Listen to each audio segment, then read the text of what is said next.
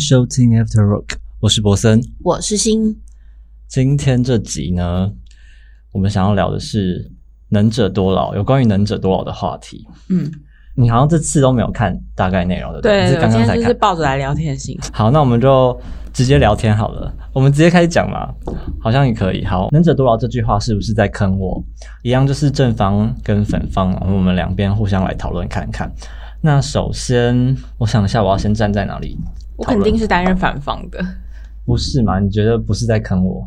哎，不对，是不是在坑我？哦，我是呃，我是站在正方，正方是就是在坑我。好，那我们先从正方开始聊好了。嗯，能者多劳是坑，因为能者多劳是一句俗话，你知道俗话就是拿来坑人的。哦，是 对，你知道吗？因为今天俗话说日久见人心，然后明天俗话说什么人心隔肚皮，哦，到底是要怎样？或者是今天俗话说有钱能使鬼推磨，然后明天俗话说钱不是万能的。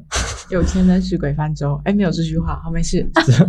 好，没关系，我们能理解哦。然后所以今天俗话跟你说什么能者多劳，然后明天诶没有明天了，因为呢这句话他连完整的能者多劳都还没有说完，多劳多得都没有说完啊，这就是一句病句，然后病句肯定有鬼，然后所以就是再来就是我是不是能者，我自己难道心里没有点数吗？然后就是所以当一个人来跟我讲说你是能者的时候，你有什么能力的时候，我不觉得这是好话，就是我不觉得这是在夸我，因为当一个人开始给人戴高帽子的时候，就代表他要来占你便宜了。他有事，对，那我为什么要打肿脸充胖子？我本来就不是胖子，为什么？对吗？再来就是哪一种人喜欢听到别人说自己能，然后他就觉得自己真能，就是无能的人。对，就是好像我对一个人说恭喜发财，为什么？因为就肯定这个人没钱没财。我看到郭台铭就是就是过年恭喜发啊财，之类，我是说，你看，就是我们看到郭台铭这种人，你会跟他说恭喜发财吗？这种概念就是，你看他的钱，重点是因为我见不到郭台铭，不是开玩笑。对，反正就是我们不要活在自己的意淫里。有能力的人，他不需要别人去夸，甚至都不需要介绍。你知道，越厉害的人就越不需要 title。嗯就是你知道舒淇她的 Instagram 的那个她的字界打什么吗？她什么都没有打，他连自己的名字都不打。我也我也是欸，哦，对，你知道。他就是你看，不像一些不红的人，就喜欢在自己字界打什么什么知名文青网红，或者是什么新锐搞笑达人，或是什么 After Work Parkes 博森 会啊，之类，我就自己调你有侃。你有这样没有，我没有这样打，我只是想说，哦，比如说我做什么，比如说我就打什么 YouTube YouTuber 博森的日常练习之类的，但是我没有做这还好，就是你有自我介绍。我看到那种最厌烦的就是哪一种？就是呃什么台北，就是他住在台北嘛，嗯台北，然后可能 NTU，然后还有很多，反正就是要讲说他是念哪个学校，在哪里工作。哦对，，OK，Come on，就把他自己人生经历硬要打出来那种，没有人要了解真的是这么多。对，生怕别人不知道自己在干什么。对然后所以这样子的人是能者嘛？所以我们来分析一下这个词，就是能者多劳是什么意思？多就是多余了，可以这样理解的话，就是带多的基本上都没有什么好话。就是我是为了我自己多劳吗？就是我是为了少劳、不劳甚至不劳而获。所以我既想要享受时间自由，然后财务自由，或是任何的自由。康德说，自由康德是谁？康德是一个人。哦，好，康德说：“自由不是你想做什么就做什么，而是你不想做什么就不做什么。”呃我希望在职场上的前辈啊，或者同事，毫无理由、莫名其妙，就是让我多劳的时候，我可以挺直腰跟他说：“是是是，我是一个能者，一点都不做呢，不够意思；偶尔做一点呢，意思意思。什么都让我做，你什么意思啊？” 如果你觉得“能者多劳”这句话深信不疑的话，那我对很多创作者或是一些创作者为什么要勤俭节食？好了，你看像他们，你知道阿迪吧？就嗯阿迪英文迪我知道他一开始也是自己拍片剪片，嗯，然后他是后来才请了剪接师，有了自己的团队。然后其实他有分享过说，他一开始其实不想要把自己的影片交给别人剪，因为他可能不太相信人，对，他就觉得好像他要自己 hold 住，然后知道哪些片段，他知道他影影片的节奏，嗯然后哪些断点可以剪或是怎么样。然后可是他发现他这样子自己花时间下去做，他没有办法去扩大他想要做更多的事。对，所以他最后还是相信专业，所以他就请了剪接师。所以我就觉得他就可以好好的分享他想讲的英文主题，或者他想一些计划，然后所以后面交给专业去处理。所以就是阿迪对大家来说，他可能是能者，他当然可以多劳，他可以，他当然可以还是去减。可是他如果这样子的话，他当然是没有太多。所以我其实不太倡导就能者多劳这件事，或者是应该是能者劳其所劳。所以就是他应该去专注他可以做的能力范围，主要，他不该去多去做一些。虽然他可以做更多事，但是我觉得那就是专精在一件事会比较好。所以这个坑我们不要随便跳进去，这是其中一个论点。这样子，嗯，对啊。换我吗？哦，没有，我只是想说你有没有什么想表达？好，没有的话我可以继续啊。分享。你要对于刚刚你讲那段话进行表达，还是我要表达我的想法？你可以对于我刚说的回应我，或是你有没有什么其他想有法？过程中都回应你了。哦，好，那就没有，那我继续哦。就能者多劳，我们从第一个字到第四个字，它都带着一个坑的气质。为什么呢？第一，它就是一种有带着目的性的夸奖，就任何不单纯的夸奖，就是想要挖坑。你以为别人对你说能者多劳是为你好？不，他说劳动的上限了吗？就是过劳死了，那墓志铭上会写什么？就是全世界最能的人就躺在这里。所以感觉并不能安息。第二，就是能者多劳不是科学合理的分工方式，就是你不能用能力来划分你的工作量。那我就纳闷，就是比如说小时候的认知好了。长大好像都不一样。比如说小时候成绩很好的同学，比如说他写作写得很好，然后老师会不会说，诶，因为某某同学他作文写得很好，所以呢，他把全班的作文寒假作业的作文全部包了。但是在职场上，在学业上不会，可是职场上老板会。哎，因为 Posen 比较擅长这件事情，所以请 Posen 教大家。对，就是会有在职场，就是明明小时候的认知不会做这件事，但为什么长大我们在社会里，就是你哪一方面比较能力，你就好像全部都要揽在你的身上。对，所以就是如果你按照能力来划分工作量的话，好像会显得非常冷漠，就是大家都不想主动做什么。比如说一个新的任务好了，然后老板问说这个案子谁可以接，大家都礼貌客气，哦，你能你来，大家都很客气，然后说什么哦我是乐色，你最厉害，你来你来之类的，荒不荒唐？再来就是能者多劳，好像会破坏亲密关系，因为我们能者多劳不一定是在职场上可能会听到，男生如果对女生说哦你有能力，你就多生一点啊，因为我就是没有这个能力，如果我有我就生了，这种的话就是很欠打。为什么？真的会有男生对女生讲这种，应该是没有啦，我只是我只是举例，以前可能会传统年代可能会有，我不知道以前那种刻板印象很严重的女时候生可能会说，反正你有体力，不然你就多动几下。之类这可以。播吗？好吧，你不好意思，没关系，反正就这句话可以在任何场合，比如说对所有有某一方面能力的人来说，这样子讲话都觉得它不是一句很好的话。比如说你钱赚的多，所以你红包要多包一点，对，就是这种、啊。这个我也没办法。就是凭什么你要就是多付出这么多？我我有能力跟你有什么关系？真的就是这个意思，就是你们听到这种话就会有点歧视，会觉得有点不舒服啊。嗯，对，这句话真的蛮歧视的。我也觉得“能者多劳”对我讲这句话的意思，就是像你刚刚前面讲，你到底要干嘛？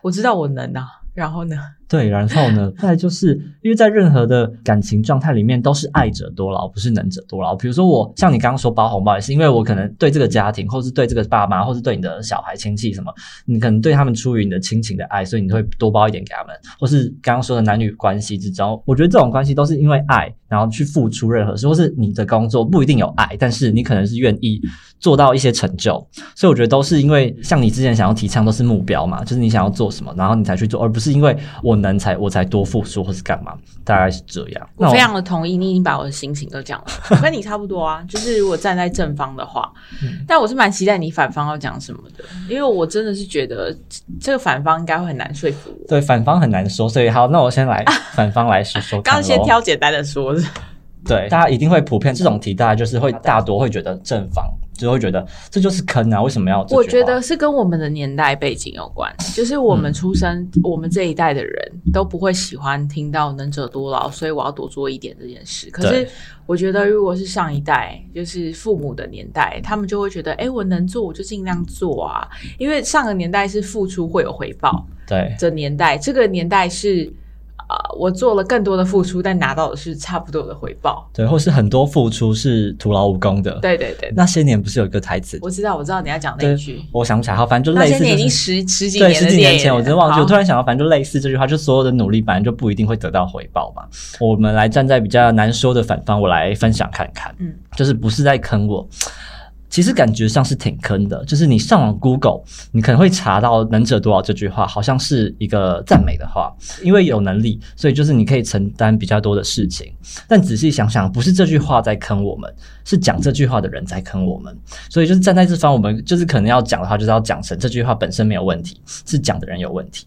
就如果我的工作，比如说我剪这影片好，老板跟我讲说，哎，你影片剪的不错，你以后就多剪一点。然后比如说你一个礼拜可以多剪五支影片，我就给你加薪。然后那我可能觉得还可以。那如果老板只是过来跟你说，哎，你影片剪得不错，每个月一样多产出几支影片，但是我不给你薪水，当做你的职能训练，那这时候我就觉得有问题了。嗯，所以问题不在，可能不出在“能者多劳”这个词上，而是出在这讲这句话的人身上，就是看老板有没有按劳给你付费。如果他想要坑死你，他也可以跟你讲说：“哦，你是吃得苦中苦，方得人上人。”这种干话，或是所以这句话坑了吗？就是他可能也是告诉你不要这么计较，但是或是退一步海阔天空，这句话也不一定是坑。但是如果他想要坑你，他就会用最好的词句去包装他的用意。所以就是可能有一些话不要太在意，一些话就是说的人很重要，不要认为是这句话坑了我们，因为语言永远是武器。但问题是，他这个武器他到底要伤害别人还是保护他人，就是不是我们用的人来决定了吗？所以可能要考虑这个问题。在这一方可能会有这一个点可以说。呃，所以反方是不认为这是坑的，对呃，应该是说这句话本身是字义上是坑的，但是其实坑你的不是这句话，是讲出这句话的人，对，所以能者多劳还是坑。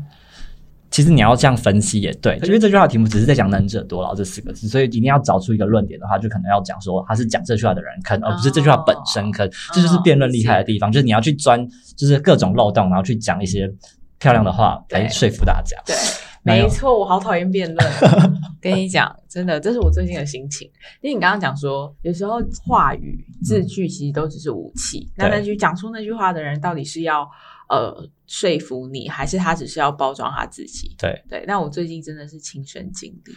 对，我觉得很多，我觉得在社会中真的就是讲，大家都用各种包装好、好听、好看的话，然后来去跟你讲一些，他可能就是想要，他想要达成的目的。对，对，so sad。的确是这样。那我继续分享，就是什么最恐怖？不是能者多劳，而是无能者多劳。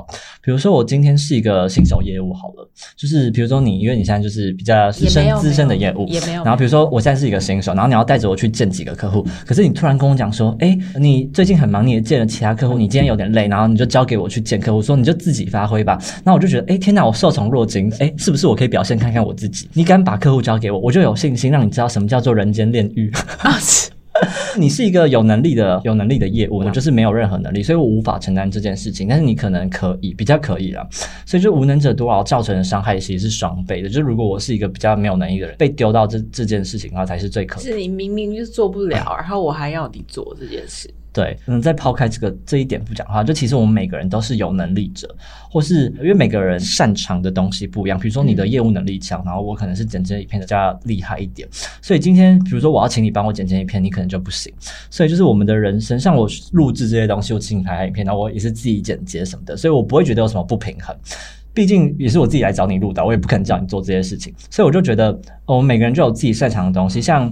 呃，英雄片好，我们讲一些漫威英雄，比如说绿巨人浩克好了，他不会因为抬一辆卡车觉得很辛苦。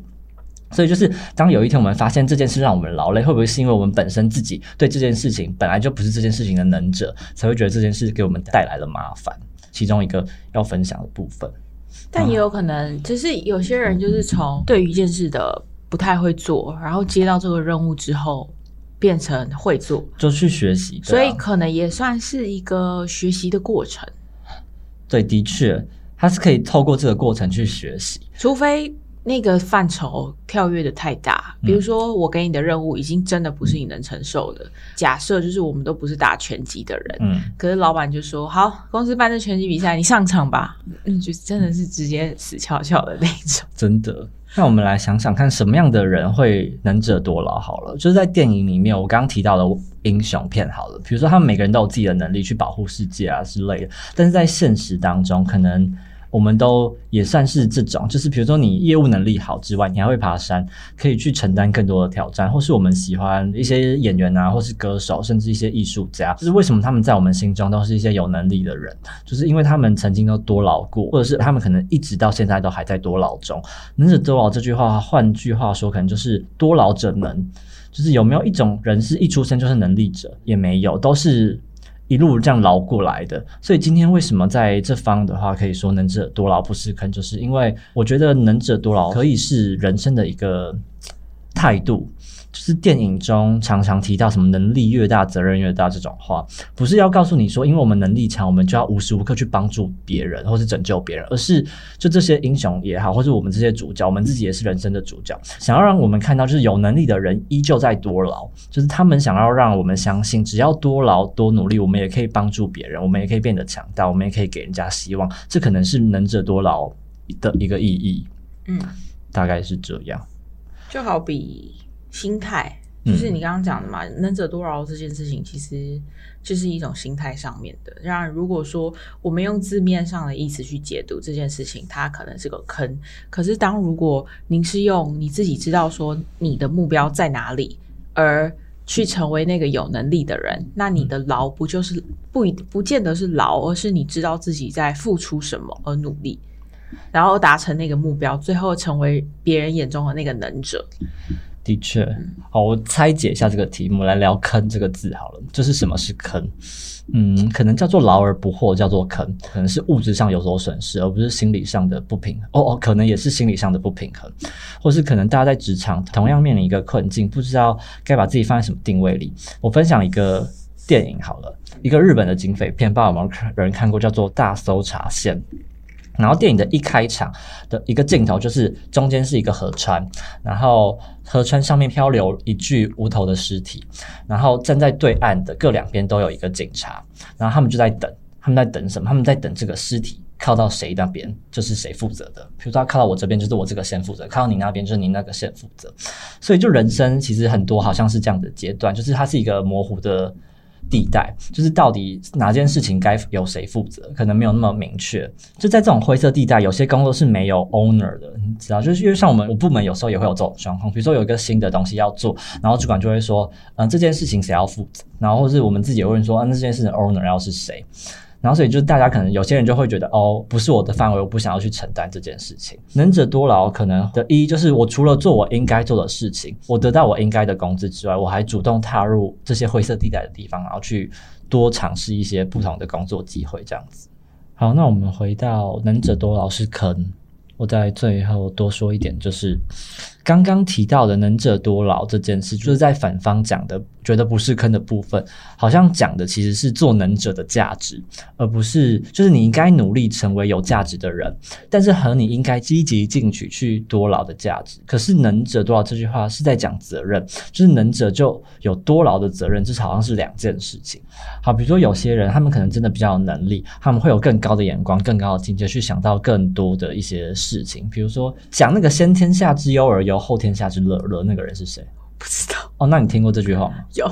好，反正就是讲这句话的这个人，别人在还没有想到的事情，他会想到，他会先忧愁。就有些人可能他真的有更高的远见去思考到一些事情，那是他们的境界，我们可以认定他们的了不起，而不是觉得这些是自然而然的事情。所以，我们就不是要在现在就要求那些人做不到先天下之忧而忧的话，就有些人选择独善其身的时候，我们就要去谴责他。这才是能者多劳今天想要聊的话题吧。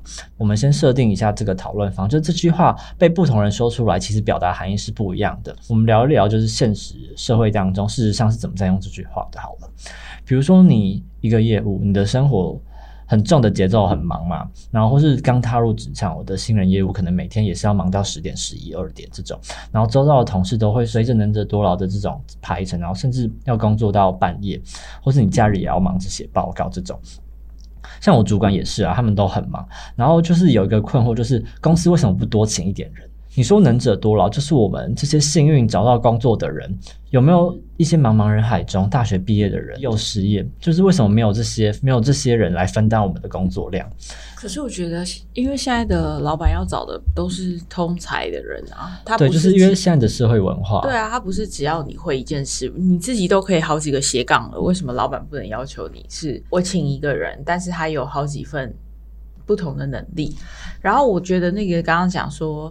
老板出这么多任务，然后但是怎么不去找路上失业的大学生？这种我就觉得这应该是会是两件事，因为我觉得有些人会失业，不是他自己找不到工作，他可能是在选择，然后还没找到他想要的。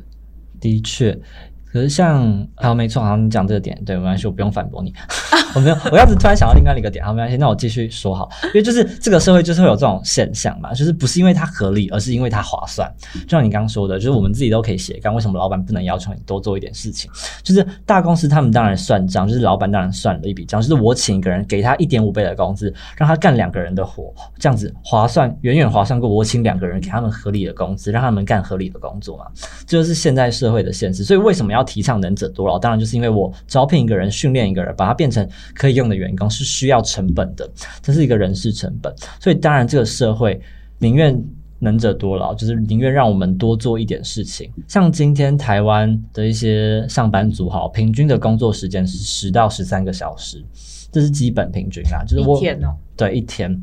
然后我有一个朋友跟我说，他在金融的行业里面，你如果看到一个四十岁以上的女生做到很高层的位置，你就可以大多猜出她多半是单身。因为她作为一个女性，然后要坐到那个位置，就证明她在过去可能二十年的时间里都没有时间谈恋爱。讲这个论点可能有点歧视，但是可能是社会上的一个现象这样子。所以我们不是要歧视啊，只是社会可能多少还是会有一点点那种性别判断，说你一个女生做到这种。再来就是，这好像是一个经济学的问题，就是这个经济学的学问，就是平淡之中有惊喜。有一个概念叫做比较优势，就是你懂，比如说你懂 outdoor，我可能懂摄影，我们可能可以成为好朋友，可以理解，就是我们有各自擅长的部分，但是我们可以分工合作。这好像不需要经济学教我们，比较优势这个概念更深的一步，好像是这个社会一个能者。比如说我们退到这个社会原本的样子，比如说我举。我跟 Josh 好了，我跟他两个人不知道为什么漂流到了一座孤岛，然后在座在座孤岛，我们为了要活下去，我们需要吃饭穿衣。比如说，呃，他。种菜种的比较快，我可能织布织的比较好，他就负责种菜，然后我就来织布之类的。这个时候你出现了，然后你是一个你也会织布，你也会种菜，你还会做捕鱼之类的。对你可能哦，你是能整，然后这样你是不是你要不要跟我们合作？你可能闭关锁国，然后你就一个人过得很好，你就完全不理我们，然后就好像几百年前就中国不是也是那种锁国政策这种，他就不跟别人交流，不跟别人合作，因为他不懂经济学，他就不知道就是交换的价值。就是我觉得比较优势这个词，就是哪怕这个世界上真的有一个国家有一个人，他无论做什么都比别人强，但是他还愿依然愿意跟那些平凡的人合作，或者他分一些工。做给那种平凡的人机会，所以我们交换，我们只要懂得交换的力量，我们都可以过得更好。经济学迷人的地方，就是它不是在用忠孝仁义告诉你，而是在用那种赤裸裸的利益告诉你，你不要假装那么清高，不屑跟那些不如你的人合作。就你作为一个平凡人，也不要那么自卑，不要以为那些强者就是想要跟你合作，就是要占你的便宜，就没有谁占你谁的便宜。不要让能者多劳，是让我们大家都可以过得更好。我刚刚想说，后面这个经济学有一点遥远。但是大概可以理解你的意思，就是不要用，嗯，应该是不是用能力？比如说你能力比较好，不是应该所有事情都交给你，而是你愿意去交换，就是让我们，我们我可以多做，但是你要给我回馈。对，我们就互互利互惠这种，对对对，对，大概是这种概念才是这个社会比较好的运转方式吧？对，坑。它是一个感觉，坑的主要就是看我们是不是觉得不平衡，或是不公平，觉得不服气。如果没有这种感觉，没有人可以说这是坑。就是你为什么会有这种感觉？我们今天解决的其实是一个感觉的问题吧。就是比如说你去一个自动贩卖机前面，你投了十块钱，你就觉得哦，可乐应该要掉下来，但是它没有掉下来的时候，你就会觉得它是不是在坑我？你是不是觉得贩卖机在坑你？其实不是，不一定是这样。世界上有好多事情不是它可以及时得到回报的。比如说我是农夫好了，可能就是我今天春天。播种可能夏天没有，可能要等到秋天才可以收根。不是所有事情都是立刻可以马上得到回报的。今天看你有没有觉得被坑，你就是要看你是不是用贩卖机的眼光来看这片大地。就如果你是用贩卖机的眼光来看这片大地，你就会觉得老板是个王八蛋。第二个就是你要知道，人有钱人之后，就一定会有人来找你借钱。可能啦，你如果不想要别人来借钱，最好的方法就是你穷。你穷就绝对不会有人来跟你借钱，所以 你你因为穷嘛，你有能力也是，你有能力就一定会有人请你来帮忙，所以你不要这个能力嘛，所以就一个人如果抱怨有钱给他带来的麻烦，他一定会失去这个钱，可能啊，就是如果你有你因为你的能力来抱怨说，因为你的能力而带给你很多的麻烦，你可能就会失去这个能力。从那个贩卖机就不太能够理解，贩卖机投十块他没有给我，不不一定会觉得他是在坑我啊。然后又接农夫，用两个类比来讲不行。我觉得听众我不知道，我不能理解，我真的不能理解。不会觉得你投了钱进去，你没有拿到东西，你会觉得你被坑了吗？你不会有这种心？哦，真的吗？我是觉得它机器坏了。我跟你讲，机器这种东西，它就是很直觉的，它就是坏了，或是它可以运作。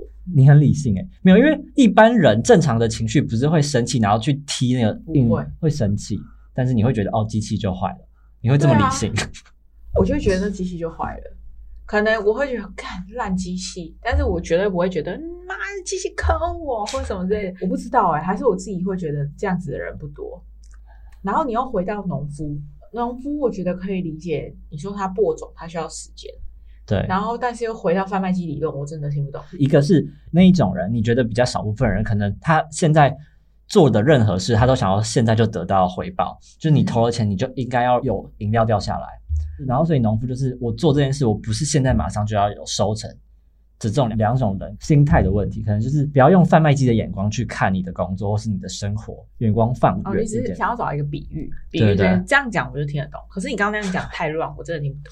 应该说世界上就是有两种人，一种就是我付出了当下我就要回报，另外一种人是我付出，但是我会愿意等，因为我知道有些东西不是一触可及的，它是慢慢得到的。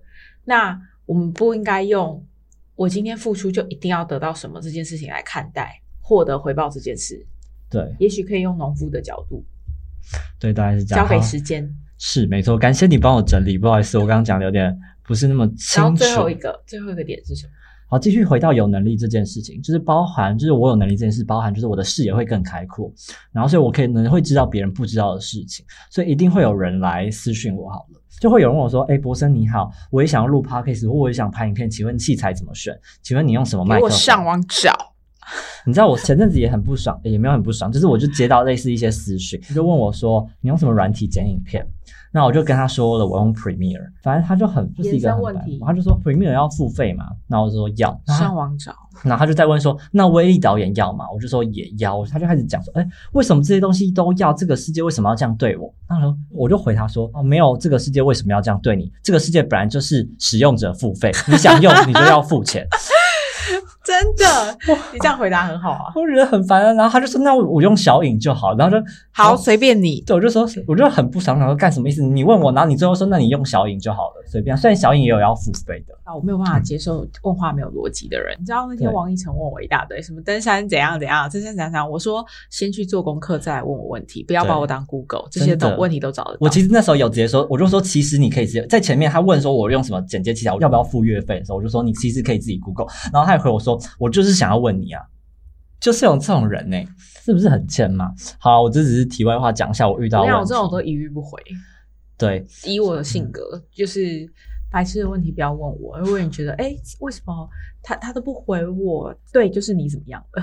对，所以就是我其实也可以理解，你知道有时候那些更红，你看我自己已经不是很红，然后没什么名气，然后都还还回答这种都还会遇到这种问题。你看那些更红的人，他们每天的思绪可以多少？所以你知道有时候他们那些很红的人或是艺人在抱怨粉丝什么，我都觉得我超可以理解的。然后我觉得就是有这种白目粉，或者我有时候看到，比如说我看一些直播什么，有些人在回话说问一些问题，我就觉得看你要问几遍，对，对，的。然后他们还很不生，他们都不会先说哦，有又有人问这个问题，好，那我就再回答一次，我就哦，他们都好有耐心。我真的是每次看到很多人问重复的问题，我就会不爽。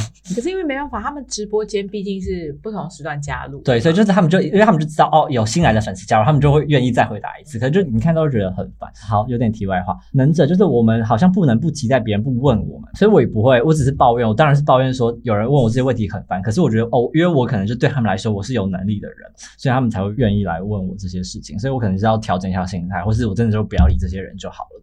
我们为什么会？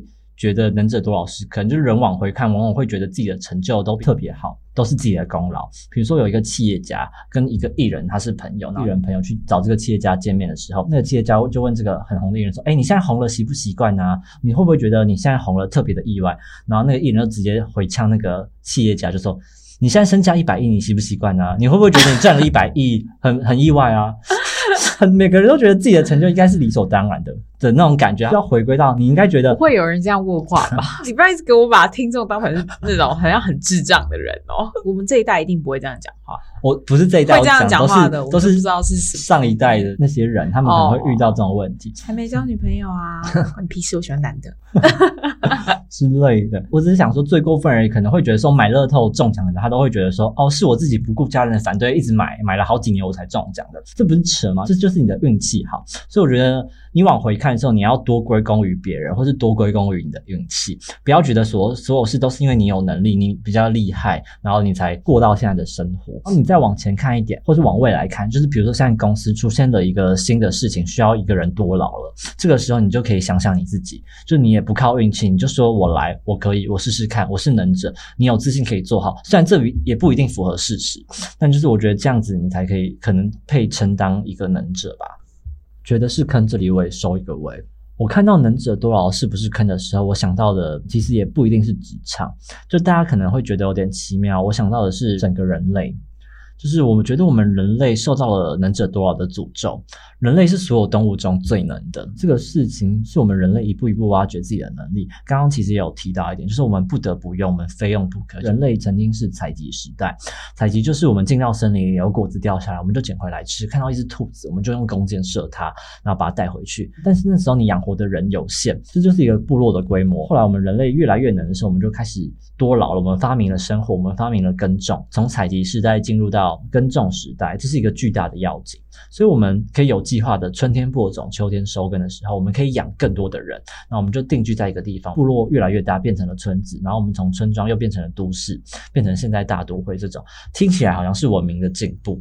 可是说穿了，这就是能者多劳的诅咒，就是我们人类没有办法停止做我们能做到的事情。当我们有一个聪明的人发明了木炭，可以燃烧火，可以产生能量的时候，我们就说：“哎，做啊！”那他有想过空气可能会吃不消吗？我们来不及想，然后我们搞到什么地步？我们就是马一样在草原上奔跑，老虎依然在睡觉，猴子依然在森林跳来跳去。但是我们人类呢？我们让这个整个地球好像吃不消，马上快活不下去了。我们搞出了一大堆的都市，做了一大堆的艺术品，盖了一大堆的建筑，没完没了的弄，所以我们就可能快要灭绝了。那就是我们能者多劳的下场，这就是一个坑，就是可能提到一个很高的境界，就是讲整个人类社会，可能就是就是我们在参与这个坑，可以想想看，就是出人头地是要付出代价的，就是我们人类实现了能者，然后我们多劳，我们可以一起看看这样的多劳会带我们去到什么样的地方，会不会太深？很远，但没关系，这是你的 style。我觉得你的收尾可以再更简单一点。如果你想要让人家听得懂你在说什么的话，因为很难，你应该针对能者多劳这件事情去讲。可是你很多时候都把很多东西带到很脱离。我们在讨论的主题，可是其实其实没有脱离，因为我觉得，因为本来就是从每个角度看能者多劳，因为我觉得很多人的价值观，或是我觉得每个人看到的面向不一样，所以我会想要从各个角度去讲这件事情。就是能者多劳这件事，可能可以从职场切入，可能可以从生活，那我再拉到可能是人类，也可以这样讲。因为我就想要让大家多思考，不要只局限于一件事情，所以我可能每次都想要多分享不同的角度，让大家去思考。哦，能者多劳好像居然还可以思考到这个地方，对。用人类的演化史来看，这都是因为能者多劳的一个诅咒。我不知道哎，我就觉得，因为我有看一些论点，就是我们人就是会一直想要找事做，对，没找事做就会觉得很无聊，没错。所以这个世界当然会因为越来越好，因为不断会有人想要。有更好的 idea 出来，但是你说他这样跟你要讲跟能者多劳有这样子连接，有点连接，但又好像又不是另外一个角度可以去连接看看。然后因为讲这个的话，其实也可以反驳了，因为我自己想到的是，像我刚刚提到的说，人类因为这么能做，把世界变成这样了嘛，就是人类这样发展起来，就发展的问题可能也是继续靠发展解决。我们制造了很多问题，但是我们还是要继续发展下去，看有没有办法解决更多的问题啊。所以我觉得这也是可以反驳一下，不一定这样子是不好，而且我们人类。现在也不可能回到以前那种时代，就不可能回去过采集时代。你要人类去过那种生活也不可能，所以其实那个只是一个高大上的论点，提出来看看。总之呢，能者多劳这件事，我觉得就是取决于像是自己的认知上。我当然希望这个世界也可以去想一下，不要现实社会如果可以不要让能者多劳，像我们刚刚提到交换这种概念的话，其实是。会让这个世界更好。能者多劳这件事，就是希望大家可以去想一下，是不是不应该让能者去做那么多的事情，而是刚刚提到其中一个论点是，让我们交换不一样的人做不一样的事情，让我们大家都可以过得很好，而不是一个人就把所有事情揽下来做了。能者多劳，就你刚刚前面讲的那样啊，你知道自己为什么要多做一点，一定是因为你有得到你想得到的，或是你知道你未来的回馈在哪。那不想忍者多劳的人也没关系啊，哪天你找到你自己想要多做一点的事情，就就做吧。今天就分享这个一个题目，就是让大家去思考，你是不是愿意忍者多劳，或是你不愿意忍者多劳，当然都没有问题。反正就是也是一个想法，让大家去思考这样子。今天呢，我想要分享的就是，It's and the why I want it，这不是我想要的。可能我们都不希望让这个世界以能者多劳来做区分，所以呢，就送这首歌去宣告世界应该以能者多劳来。划分这样子，送这首歌给大家。那我们下次见啦，拜拜，拜拜。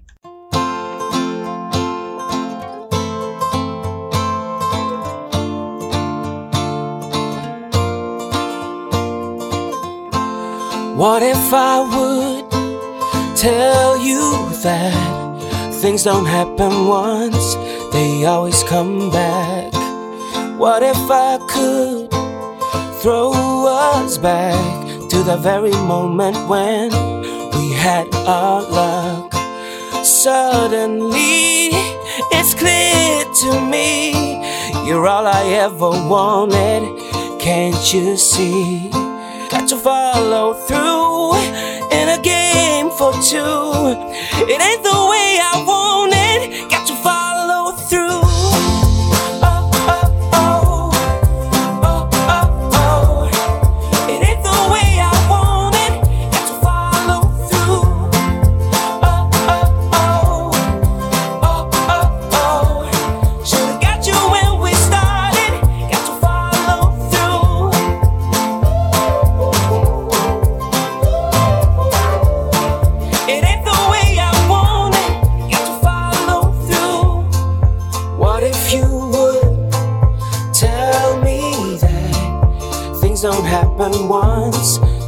always come back. What if you could throw us back to the very moment when?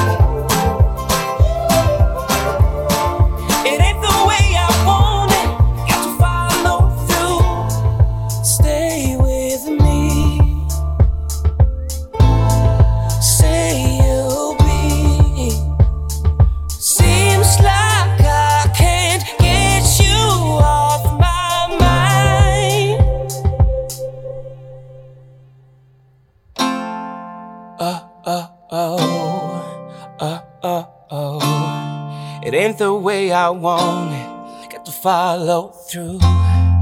Oh, oh.